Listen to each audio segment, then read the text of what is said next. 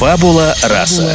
Фабула раса. Добро пожаловать в подкаст Яны Семешкиной. Разговоры об искусстве и творчестве длиной в чашечку кофе. Как побороть прокрастинацию, перфекционизм и творческие кризисы. Как разрешить себе творить и стать по-настоящему счастливым. Об этом и о многом другом рассказывают гости подкаста. Режиссеры, писатели, художники и, конечно, звездные эксперты. Ведущие подкаста, журналист и литературный критик Яна Семешкина. Друзья, добрый день! Вы слушаете подкаст «Фабула раса». Сегодня не совсем обычный выпуск, потому что записываю я его а, в Казахстане и передаю вам привет из города Павлодара. А, я, правда, немного простыла, поэтому прошу прощения за осипший голос, но думаю, это совсем не повод для того, чтобы откладывать запись очередного эпизода. К тому же в гостях у меня сегодня литературный критик Сергей Сдобнов. Вы его, разумеется, знаете по литературным колонкам совершенно, кстати, блестящим в журнале JQ, на портале Горькие, Афиша Дейли, Кольта, Репаблик, ну и других, на самом деле, где только Сергей не публикуется. И, конечно, мне было очень интересно обсудить с Сергеем статус-кво современного литературного критика, понять, куда движется современная русская проза, почему Водолазкин не хуже Толстого и какие книжки взять с собой в отпуск. В общем, все это мы с Сергеем обсудили. А сейчас позвольте я познакомлю вас поближе с моим сегодняшним гостем. Досье. Сергей Сдобнов. Литературный критик, поэт, куратор литературных программ кинотеатре «Пионер». Родился в 1990 году в городе Иваново. В 17 лет по неизвестным причинам на три года перестал видеть текст. За несколько лет прослушал более 2000 аудиокниг, закончил факультет культурологии в РГГУ. В настоящее время живет и работает в Москве. Публикуется в изданиях ТАСС, Репаблик, Кольта.ру, Горький, Афиша Дейли и многих других. С 2018 года пресс-секретарь Международного кинофестиваля «Зеркало» имени Андрея Тарковского.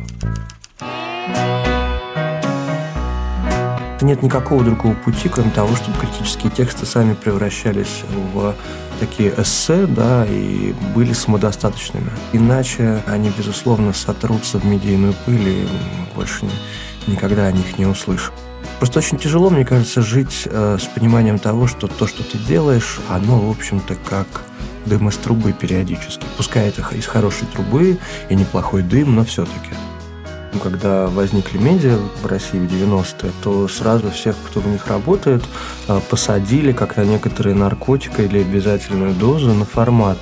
Если ты не выдаешь определенный формат, то из этого делался вывод, что тебя не читает аудитория. И, собственно, и аудиторию привязали к этим форматам частично. Фабула раса. Фабула раса. Сергей, мы начинаем с э, пяти коротких вопросов с Блица, на которые вы отвечаете, не задумываясь. Первый. В чем ваша суперсила? Мне кажется, у меня две суперсилы. Во-первых, я могу быть э, роботом и делать очень много механического. А вторая, я в детстве играл в футбол, мне кажется, мне помогает в течение всей жизни. Три качества, которые вы обожаете, цените в людях. Цельность, долговечность и доверие. А долговечность это что имеется в виду? Ну, значит, живучесть, или даже я бы сказал, что это люди, которые цепляются за жизнь, вот, и, и при этом, ну, в общем, долго не умирают. Угу. Что вас э, раздражает в принципе? Не в людях, а вообще? Меня раздражает то, что я не могу синхронизировать свою скорость часто со скоростью других людей в метро, в городе, где угодно. А, то есть, когда, например, ты идешь, часто хочется кого-то обогнать, но не всегда есть такая возможность. А я, например, хожу очень быстро. Вот это раздражает. А, раздражает, когда заканчиваются силы. В общем-то, больше ничего не раздражает особо. Какова ваша главная цель? Ну, наверное, после захвата мира какие-то еще другие цели. Мне кажется, что моя главная цель – это постоянно что-то чувствовать от того, что я делаю, и а, при этом делать поменьше откровенной халтуры или каких-то совершенно ужасных вещей. Вот. То есть иногда приходится или так случается, вот, потом становится очень плохо. А какая ваша идея о счастье? Что для вас счастье?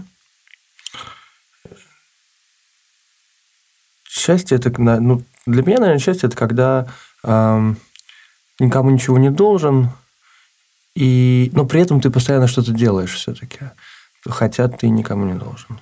Ну и, наверное, счастье – это ощущение, что ты занят какой-то своей историей.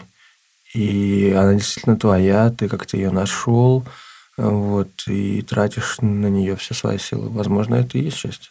Не знаю. Спасибо. Все, Блиц закончен, и мы переходим к такой нормальной, размеренной беседе.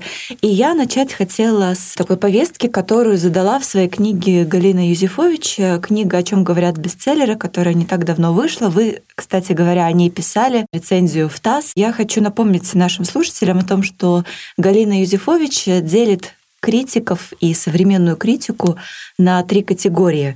Первая категория — это критика и критики, которые используют книгу как объект, способ для того, чтобы высказаться на какие-то важные злободневные темы. Это первая категория. Вторая категория — критики, а, которые используют текст, рецензии как способ самопрезентации, как способ сказать «я то, что я читаю», да, я тот, как я пишу. И, может быть, это даже какой-то путь построения личного бренда. И, наконец, Третий тип критики и критиков — это люди, которые экономят э, время своего читателя и предлагают какую-то очень короткую подборку из лучшего, что удалось им вычитать за определенный период времени. И э, вот э, оглядываясь на эту классификацию, я хочу вам задать вопрос и спросить, а что такое критика для вас и к какой категории критиков вы сами себя относите? Честно говоря, я пришел в литературную критику из критики, может быть, поэтической или критики, связанной с историей, культурой и теорией, да, и поэтому мне, на самом деле, довольно тяжело придерживаться, хотя я считаю, что это очень важная критика, придерживаться э, критики такой рекомендательной, когда, значит, э, ты рекомендуешь книжки для отпуска, книжки на Рождество, там и так далее, так далее, так далее. А, наверное, просто у меня есть какой-то странный, а может быть и нет, запрос на то, что текст, написанный о книге, это труд, и не хочется, чтобы он потом распылился. А мне кажется, что большая часть подборок, они, конечно, не имеют никакого отношения да, там, к будущему. Они все сиюминутные во многом. Вот. Это не делает их при этом менее полезными. А с другой стороны, критика, которая говорит о себе, то есть там о критике, да, например, мне кажется, что это тоже такая, такой некоторый самообман. Да, то есть такие тексты возможны, но я придерживаюсь, мне кажется, очень старомодные в этом плане позиции, что если ты начал заниматься текстами, тебе вообще интересно это странное занятие, когда ты тратишь э, очень много времени, которого, наверное, можно было потратить как-то иначе, и заработать больше, и больше, там, не знаю, путешествовать, делать чего угодно, Значит, наверное, ты все-таки э, любишь книги или писать. Да, это первая позиция. А вторая позиция, что вот критик э, он все-таки пишет для кого-то, да, то есть для читателя, и мне важно, чтобы у меня вышел интересный текст для там условно условной целевой аудитории. А когда это получается, да, то ну, значит, что-то не зря. Но бывает, что это совершенно не получается, да, и испытываешь Вообще очень сложно оставлять что-то недописанным, а, с одной стороны. Да, у меня есть, недоп... у меня есть тексты, которые недописаны, не опубликованные, да, и они вызывают у меня некоторую судорогу, потому что кажется, что вот это время ты как-то отдал совершенно никуда. Вот. Э, но если заканчивать э, с этим вопросом, то для меня критика, пускай это будет сервис, да, а мне кажется, что критика – это такой э, сервис, к которому нужно прийти. То есть, в общем-то, к сожалению или к счастью, не всем эти критические тексты нужны. Да? А как-то же люди живут, не читая да, о книжках, а читая книжки. Вот. А мне кажется, нет никакого другого пути, кроме того, чтобы критические тексты сами превращались в такие эссе да, и были самодостаточными. Потому что иначе они, безусловно, сотрутся в медийную пыль, и больше никогда о них не услышим. А так, а, например, если писать условно лангриды или э, там обзоры, а потом сложить из них книжку, например, да, то вот хоть какая-то да, там претензия на то, что это не совсем забудется.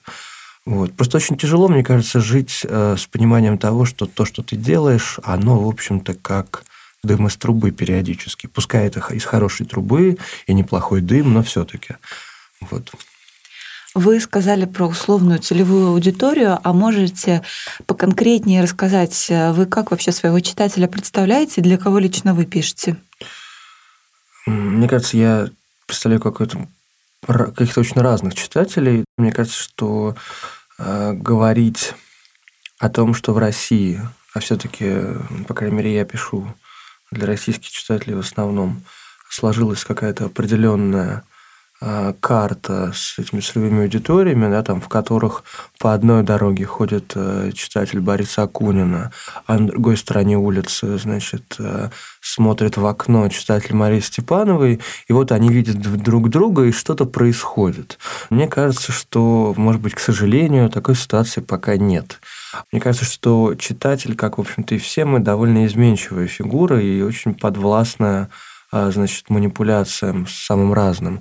Но по поводу своего читателя, я не могу сказать, что, например, там я специализируюсь на, не знаю, на нонфикшене, да, там, или на сложных книгах, из которых нужно сделать что-то простое. А, нет, а, мне кажется, критик сегодня это человек, который, в принципе, может говорить о литературе. Безусловно, есть какой-то упор, да, там есть какие-то любимые темы, да, но, конечно, вряд ли я, ну, например, я не пишу постоянно в глянец. Э, мне вообще кажется, что в глянце мало книг, мало о книгах, и это большая проблема. То есть мне, мне вообще кажется, что появление читателя сегодня, этому появлению читателя сегодня мешает а, как раз позиция многих медиа и вообще нашей культуры сегодняшней, что книга не является какой-то ценностью а, для аудитории. Причем она не является ценностью не только для читателей, но в том числе для редакторов, издателей, а, бизнесменов, власть имущих и так далее.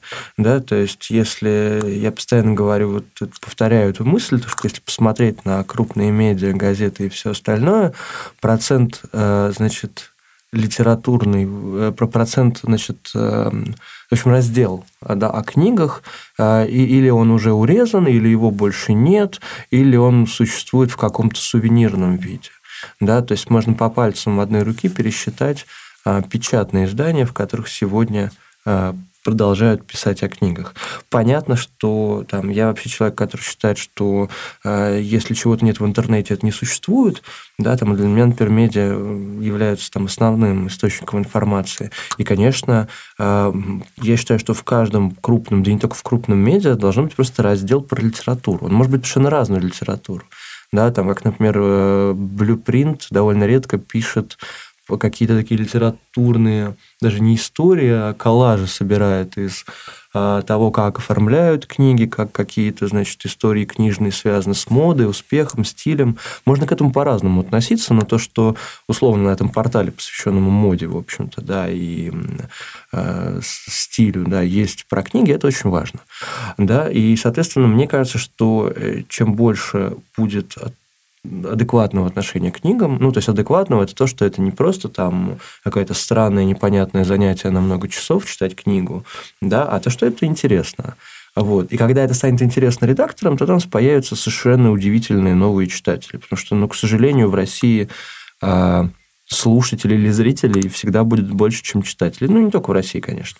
Вот. Мне кажется, что мой читатель, а если уж возвращаться к этому начальному вопросу, он умеет, значит, пользоваться интернетом, вот, скорее всего, закончил какой-то вуз, но, может быть, и не закончил совсем, вот, а, и ему интересен а, мир, да, как меняются люди. Я вот не вижу какого читателя своего там, в образе, там, в очках, в бороде, еще как-то. То есть, ну, условно, я пишу про детские книги и при этом про философа Джорджа Агамбина. Да, это как бы совершенно две разные целевые аудитории. Детские книги – это родители там, и сами дети, да, там, а Джорджа Агамбин – это, условно, студенты высшей школы школы экономики. Вот. И как тут уцепиться за одну целевую аудиторию, совершенно непонятно. Как вы относитесь к объективной критике, к такой литературной критике, которая может себе позволить э, хорошенько обругать тот или иной роман, который может быть сейчас на повестке? И каково вообще ваше отношение к тому, что критик может себе позволить как бы какие-то негативные высказывания в адрес а, автора? Мне кажется, что отлично, когда критик вообще может себе что-то позволить, потому что как-то мы все привыкли к форматам, и, предположим, когда возникли медиа там, в России в 90-е, да, то сразу всех, кто, кто в них работает, а, посадили как на некоторые наркотики или обязательную дозу на форматы. И то, что если ты не выдаешь определенный формат, то из этого делался вывод, что тебя не читает аудитория. Да? Значит, тестировалось, и, собственно, и аудиторию привязали к этим форматам частично. Там сегодня, условно говоря, текст плохо оформленный просто не будет прочитан. С одной стороны, конечно, можно сказать, да, действительно нужно оформлять тексты, иначе читателю тяжело в них ориентироваться. Но спросим себя, что раньше как-то мы ориентировались в совершенно неоформленных текстах. Вот. Так что это скорее вопрос такой э, э, со временем связанный. Но э, если возвращаться к к объективной критике, да, там, и к условной ругани, я не вижу в этом ничего плохого. Я не вижу ничего плохого в том, если человек, который ругается, в этой своей ругани становится интересен часто интереснее, возможно, чем книга, которую он ругает. Мне кажется, что э, какие-то книги, безусловно, стоит рассказать о них больше, чем о них рассказывают критики. С другой стороны... Пример, как, можно э, примеры сразу? Примеры книг, о которых нужно сказать больше. Э, я никогда не понимал, э, предположим, вот, ну, кстати, да, да, это даже не совсем про книгу, это скорее про книгу и про кино. Есть, э, значит, эм, вот сейчас вышел у Сергея Лукьяненко фильм «Черновик», по книжке «Черновик». Э, в общем-то, э, с моей точки зрения, там, цикл дозоров, он в своей нише совершенно прекрасен. А, а дальше все очень по-разному. И «Черновик» тоже такой текст специфический. Вот. Но с литературой условно массовой, ну, то есть для России это Лукьяненко все-таки массовая литература достаточно, вот, с ней э, критики, которые могут, а, скажем так, грамотно, интересно и вкусно, там, как угодно а, покритиковать, обругать или тоже как угодно это назвать, да, они просто про это не будут писать условно, да, потому что основная проблема в том, что э, как бы перед критикой стоит такая задача, как и перед всеми, чтобы у текста было много просмотров, чтобы там о нем рассказали.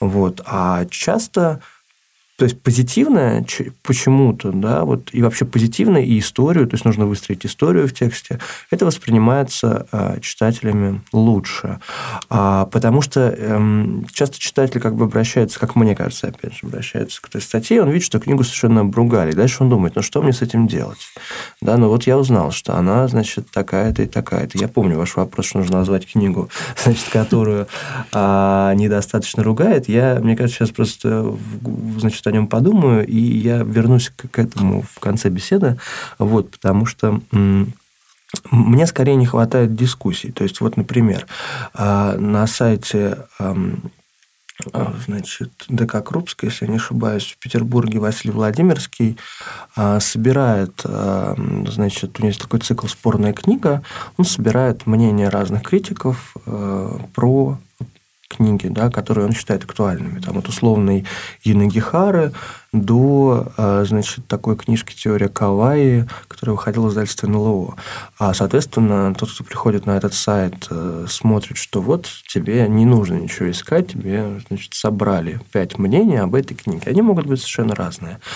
А мне вот, кстати, чего мне не хватает по поводу ругать. Да, я часто как и все, мне кажется, сталкиваюсь с тем, что объявили очередной шорт-лист очередной премии, а, и никогда не стоит задача, в общем-то, разобраться, почему там шорт-лист такой, ну, редко, по крайней мере, такая задача стоит.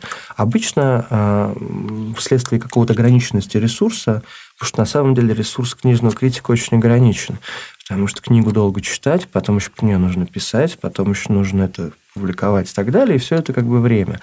А проблема вот в чем.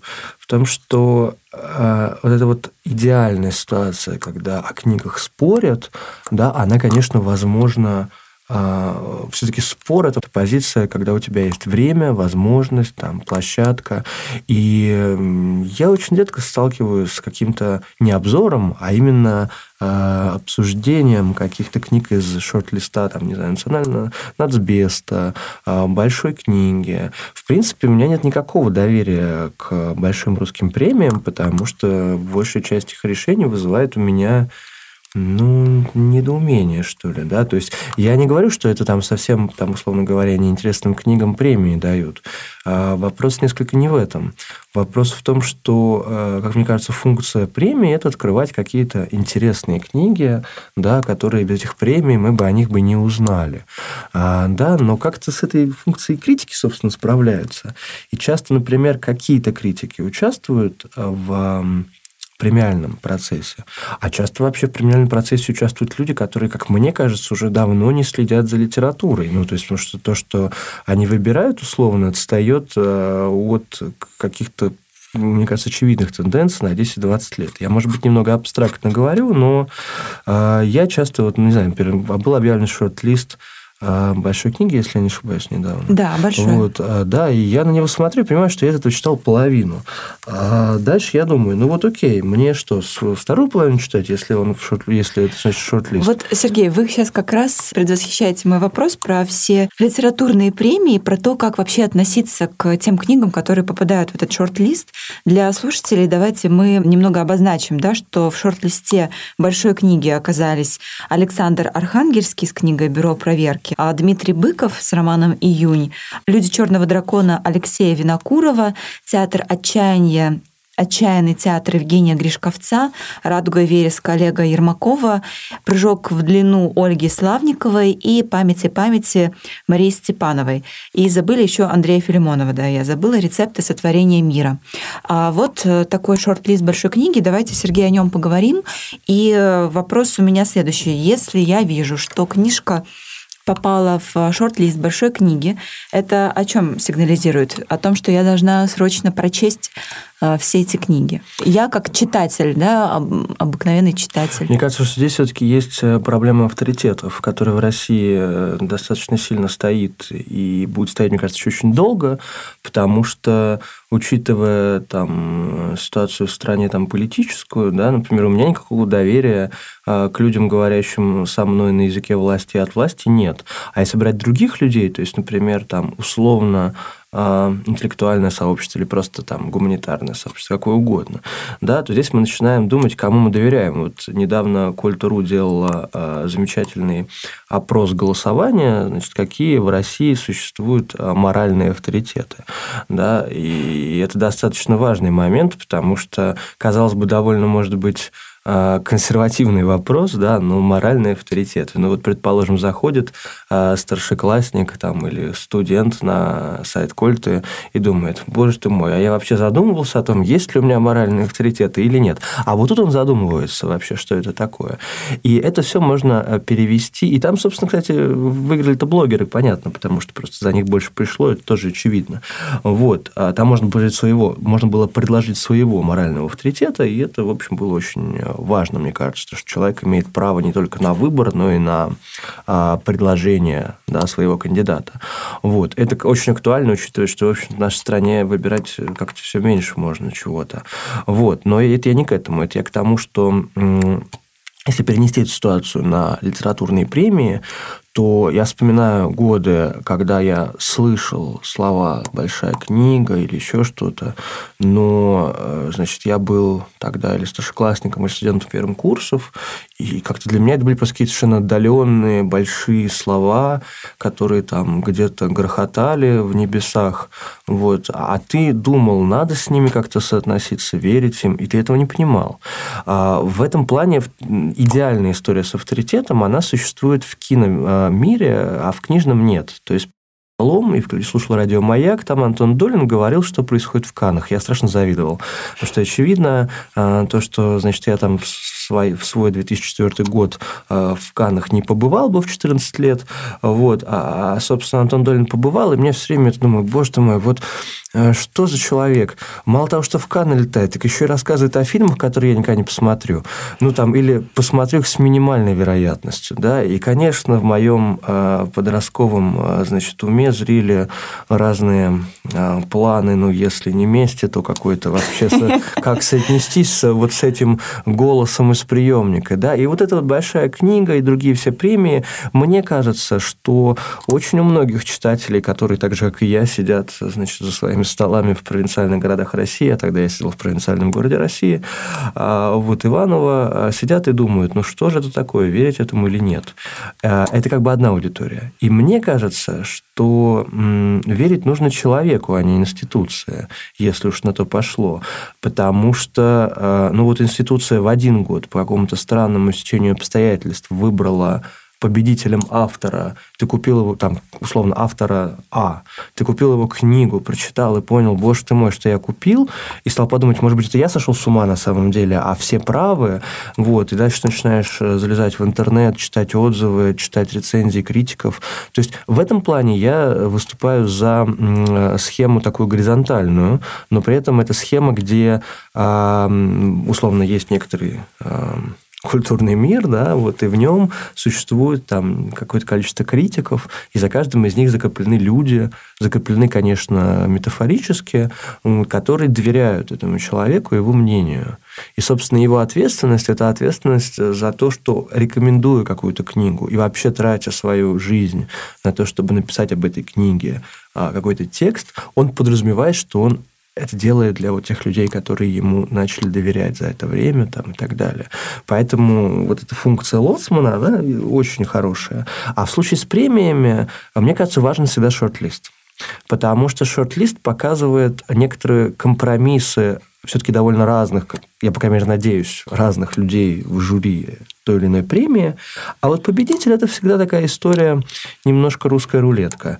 Да? То есть, как говорится, можно и застрелиться, а можно и жить дальше иногда после этого.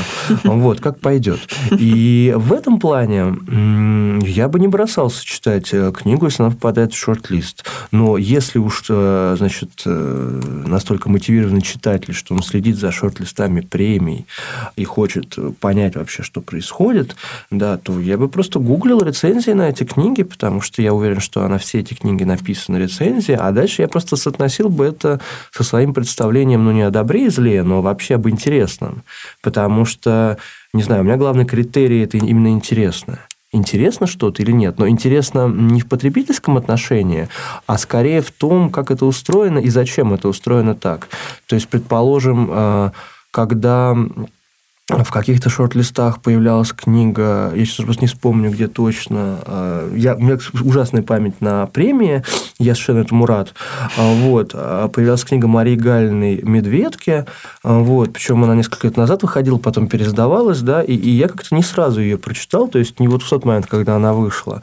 И, и, и вот ее я могу совершенно спокойно рекомендовать, неважно, получила она премию или нет, да, там, потому что для меня это, значит, история показалась очень занимательной, когда э, значит, там был такой персонаж, который писал э, другим людям э, за деньги истории их жизни в, раз, в такую... Ну, в общем, вы хотите себе биографию, вот вам ее могут написать. Для этого не обязательно быть Николаем II да, там, или Распутиным. Вообще не обязательно совершать какие-то ужасные или не очень ужасные поступки. Можно просто обратиться к профессионалу. Это, конечно, история связана с 90-ми, когда всячес... всякого рода эзотерический сервис был доступен, как говорится, лишь бы были деньги. Можно увидеть было объявление, что, э, значит, приходите в наш космический корабль, и вы увидите все, что хотите. То есть, в этом плане эта книга, конечно, ну, в принципе, мне эта книга очень близка и нравится. Да? При этом а, вот я ждал результатов нацбеста. Казалось бы, я в первый раз ждал результатов нацбеста, потому что, в принципе, всегда ведь премия это же для критика еще такая э, очень... Это ситуация дедлайна и ситуация постоянного невроза, потому что э, вот премию объявят, нужно что-то срочно об этом высказаться и сказать, что вот объявили плохо, объявили там значит, список хороший, плохой, интересный, неинтересный, и нужно постоянно выдавать как бы мнение, то есть быть таким условным жижиком, который постоянно комментирует нашу с вами реальность, э, значит, о том, что вот произошло событие, быть таким постоянным новостным агрегатором, на тему. Да, конечно, а, это, мне кажется, не главная функция критика, а побочная. И она связана скорее просто с тем, как сегодня устроена информация. То есть, предположим, вот я ждал Нацбеста, и я ждал... Почему? Потому что я видел в списках книгу Алексея Сальникова. Конечно, вот все, что я сейчас говорю, это очень субъективные вещи в каком плане? Я говорю об отдельных книгах.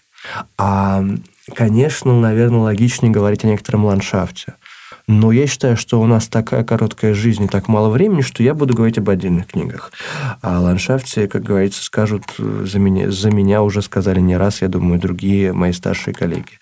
Вот. А по поводу книги Сальникова. Я хотел написать о ней а, текст, вне зависимости от того, дадут ей нацбест, не дадут. Ну, то есть, условно, премия – это повод для того, чтобы высказаться о книге, написать о ней еще раз или там первый раз.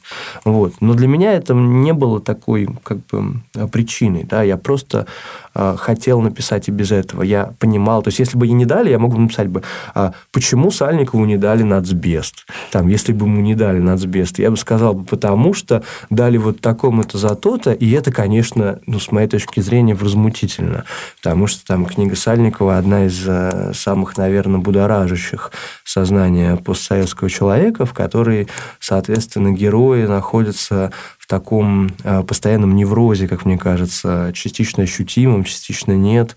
Вот. И при этом это все так настолько иронично иногда выглядит, что ты думаешь, что это какая-то совершенно большая литература, просто мы пока не можем ее всю захватить, что ли, своим читательским взглядом, в том числе мы критики. Вот, поэтому я бы не советовал бросаться за книгами из шорт-листа. Я бы, если уж есть время и желание, смотрел бы вообще, кто эти книги выбрал, да, то есть кто в жюри в этом году, кто, кто принимает решения, а, а вообще, что эти люди говорят, а может быть, они, извините, э, э, значит, считают, что Земля плоская и смотрят РЕН-ТВ, такое всякое в жизни бывает, да, и, воз... и тогда, возможно, стоит как-то призадуматься по поводу их выбора.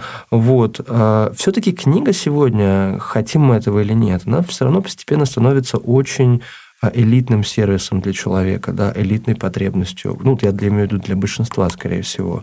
Потому что большая часть моих знакомых не могут... Э, во-первых, они не дочитывают книги. Во-вторых, они просто не могут похвастаться тем, что, например, там, не знаю, я в этот месяц прочитал там столько-то книг. Они могут сказать, в этот месяц прочитал книгу. И это уже будет, ну так, неплохо. Вот, потому что все эти люди работают в интеллектуальных сферах, и не, не то чтобы, да, просто такая ситуация со временем, с мотивацией. Ну и, конечно, все остальные, все остальные значит, культурные продукты, конечно, побеждают книги, там, сериалы и все остальное. Это нормально, ничего такого нет. Просто как э, книга в этом плане, вот об этом, кстати, проект «Полка» Юрия Сапрыкина, Льва Борина, Варя Бабицкой и других, э, значит, редакторов, а, Лена Макеенко, Полина Рыжова и других редакторов ну, и вот всей редакции «Полки» – это как раз проект об осознанном мотивированном чтении.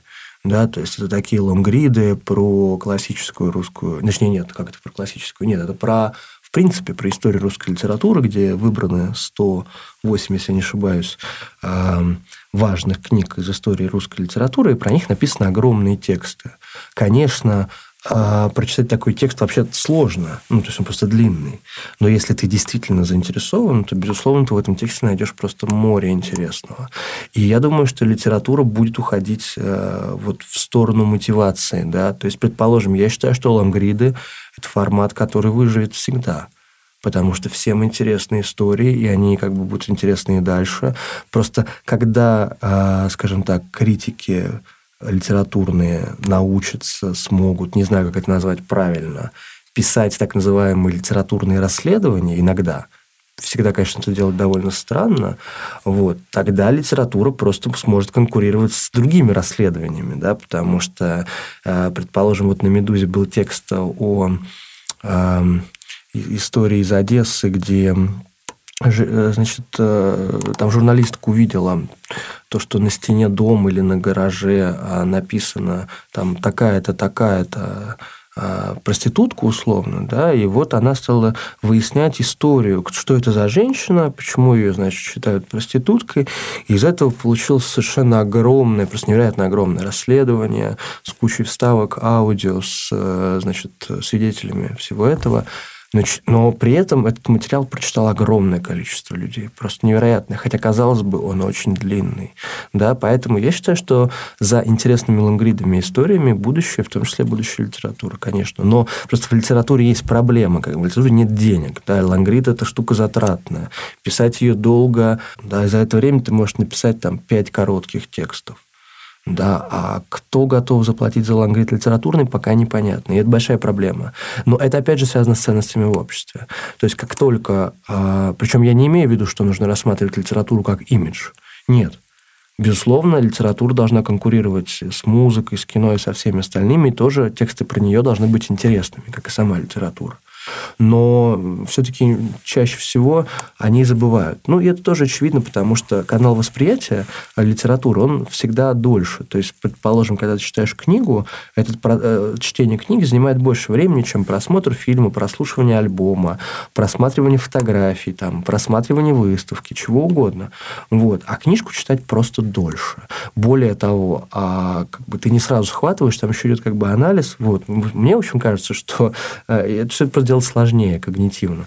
Вот. А, мне кажется, я немножко ушел в сторону.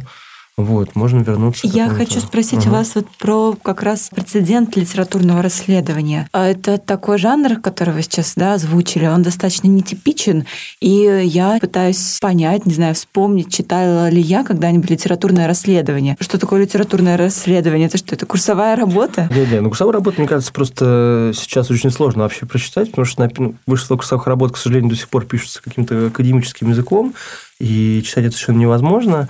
Вот. Но нет, речь идет о другом. Я могу привести примеры из своей личной практики э, литературного расследования, которое я проиграл, оно не случилось, там, и текста нет. Но сама идея кажется мне крайне занимательной. Значит, была такая история, что у Таганки, у метро Таганская, э, ко мне подошла женщина с э, такой коляской и предложил купить мне не столь известного советского автора типа Лидии Чарской, но не Лидия Чарская, то есть такого популярного советского автора.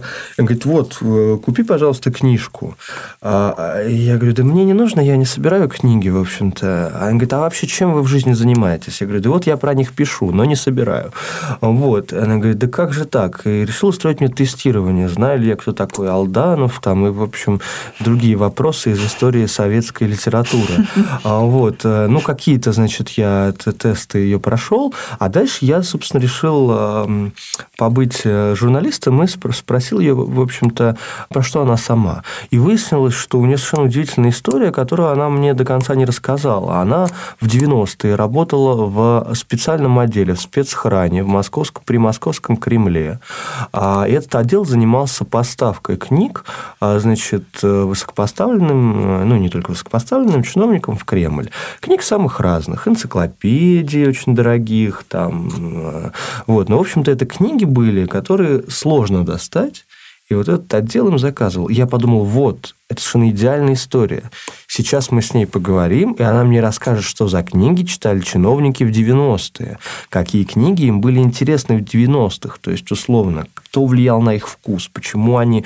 То есть, а, может быть, они Reader's Digest заказывали, как, э, значит, многим людям в 90-е в ящики падала рассылка Reader's Digest и предлагала, значит, заказать книги там по истории Земли и, в общем, всякое другое. Вот. А, может быть, это. А может быть, они там псалтырь заказывали рассказывали 16 века. Мы же этого не знаем, но это крайне интересно, что читала власть в 90-е. Да? А, и, и, опять же, это вот скорее расследование, оно чаще всего связано с книжной социологией. Плюс какая-то история. И вот я стою перед этой женщиной, я уже в предвкушении, и тут она замыкается и говорит, вы знаете, я не хочу об этом рассказывать. Я говорю, а почему? Он говорит, ну, все же узнают, что это я. И рассказала. Я говорю, кто все? Он говорит, моя начальница, что я вам рассказала, значит, так вы же, я говорю, вы же уволились, там больше не работаете. Он говорит, какая разница?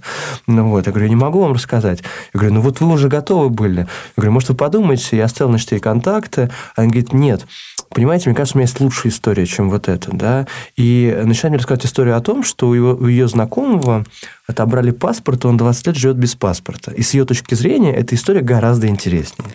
Вот. А когда я попытался доказать, что эта история, в общем-то, конечно, очень грустная и печальная, но вот история про спецхран э, просто невероятная, да, она решила, что я просто не профессионал и плохой журналист, э, значит, и почти сбежала от меня. Вот, вот как бы это такой пример неудачного литературного расследования, да, такого камин -аута.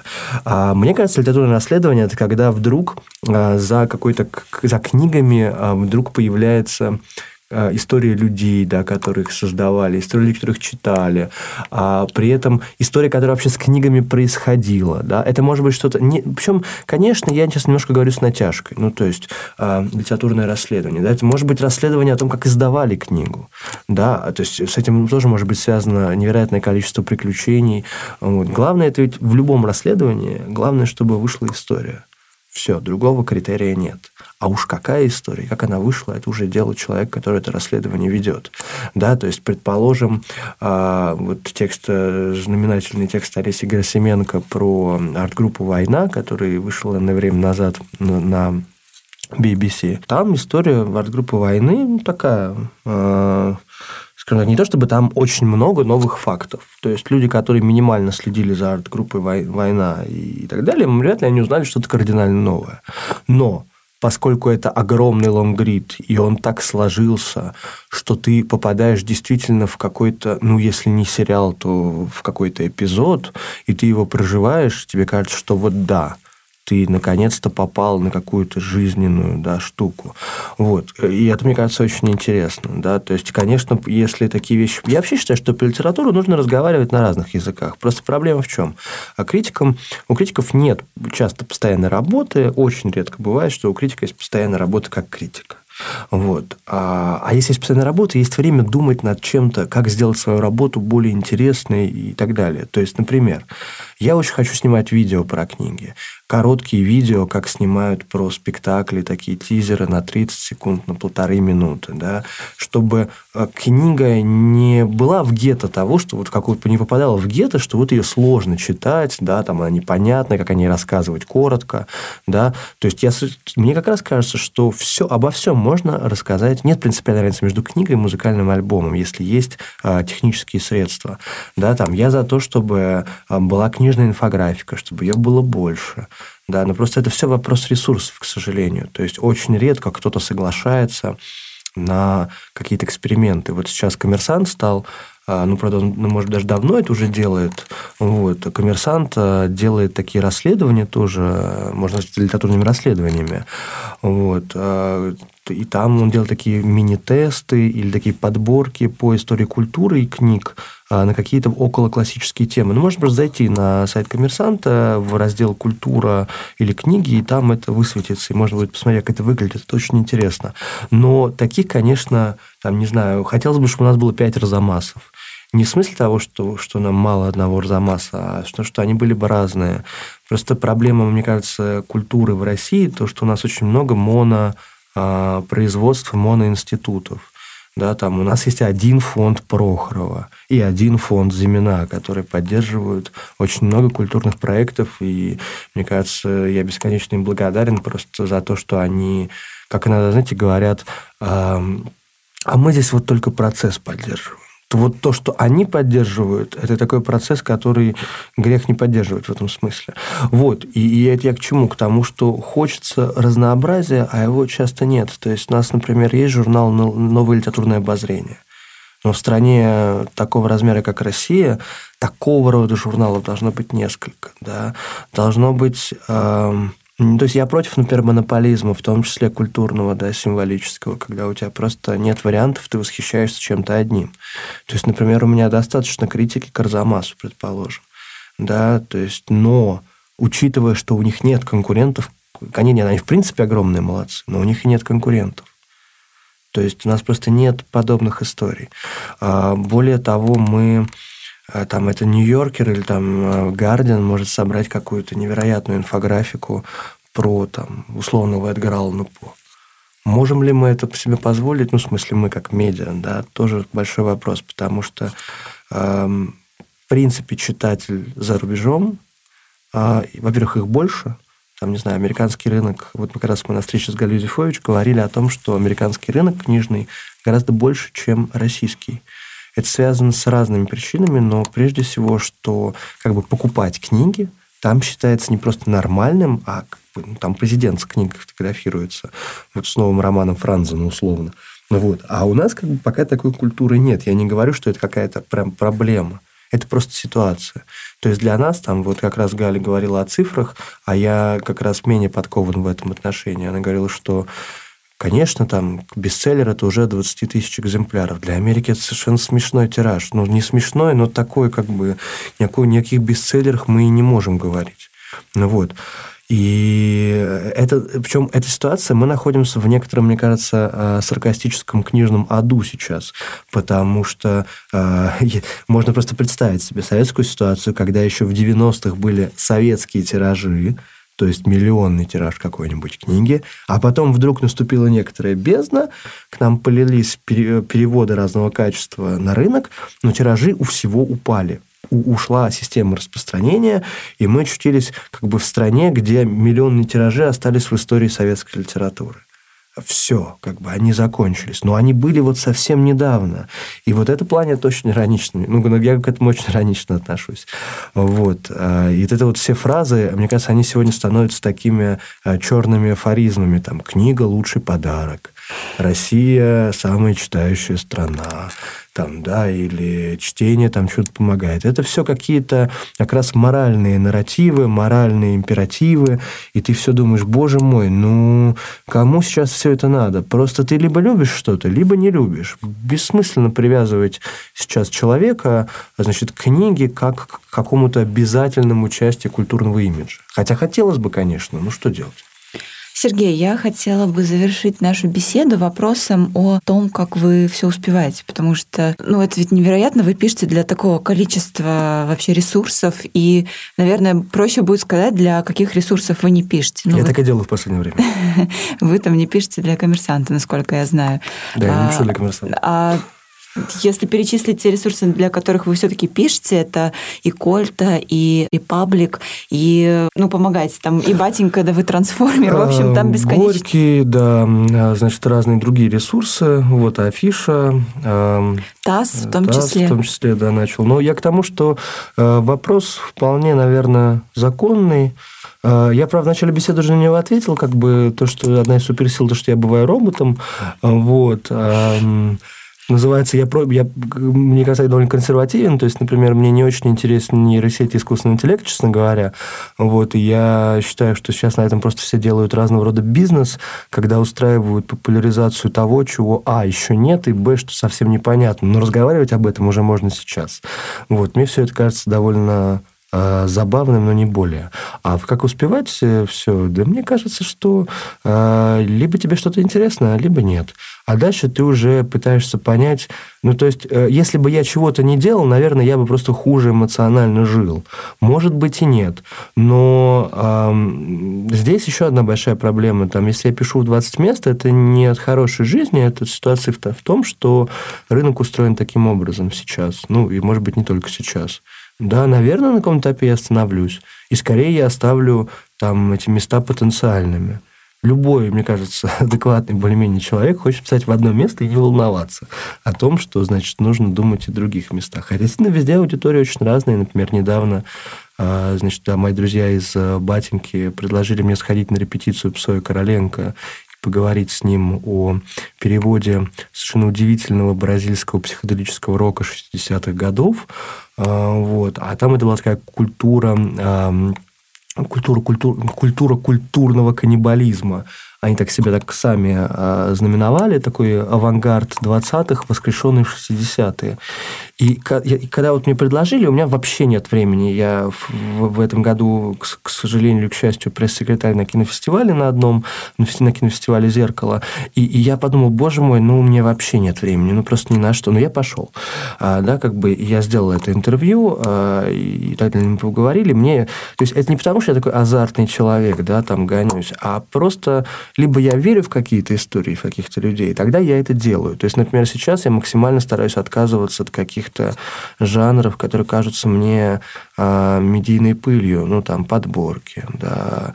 А, ну, если я делал подборку, значит, я напрямую в нее верю, да, там я делал подборку аудиокниг, ну, просто аудиокниги в моей жизни сыграли такую роль, что я очень редко могу отказаться от аудиокниг, как вообще, я готов их везде, о них там петь, плясать, там, потому что я считаю, что это огромное, огромный плюс, что они есть. Вот, и я, в общем, это все к тому, что мне кажется, что чем больше ты в какие-то проекты встраиваешься, тем больше ты просто понимаешь, как работает э, какое-то вот условное гибридное наше культурное поле сегодняшнее.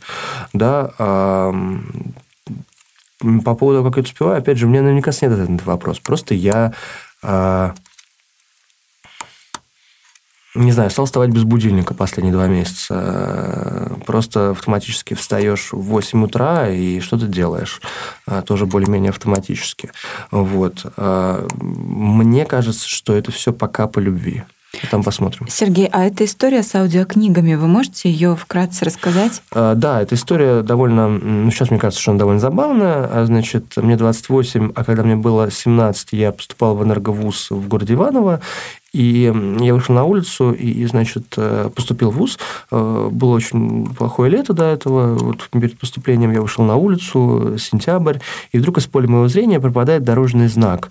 И я думаю, ну, как-то странно. Зашел, значит, в кафе, а тогда в Иваново кафе «Елки-палки» считалось просто невероятным местом.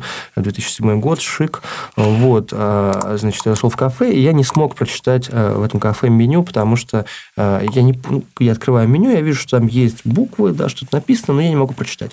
Вот, в общем, суть в том, что на два года я потерял способность читать. То есть у меня не коррегировало зрение. Это значит, что ни операционно, ни с помощью очков никак нельзя было мне как бы восстановить способность видеть текст. Потому что тогда я уже занимался литературой в школе. Вот, и, и, и в это время мне очень помогли аудиокниги.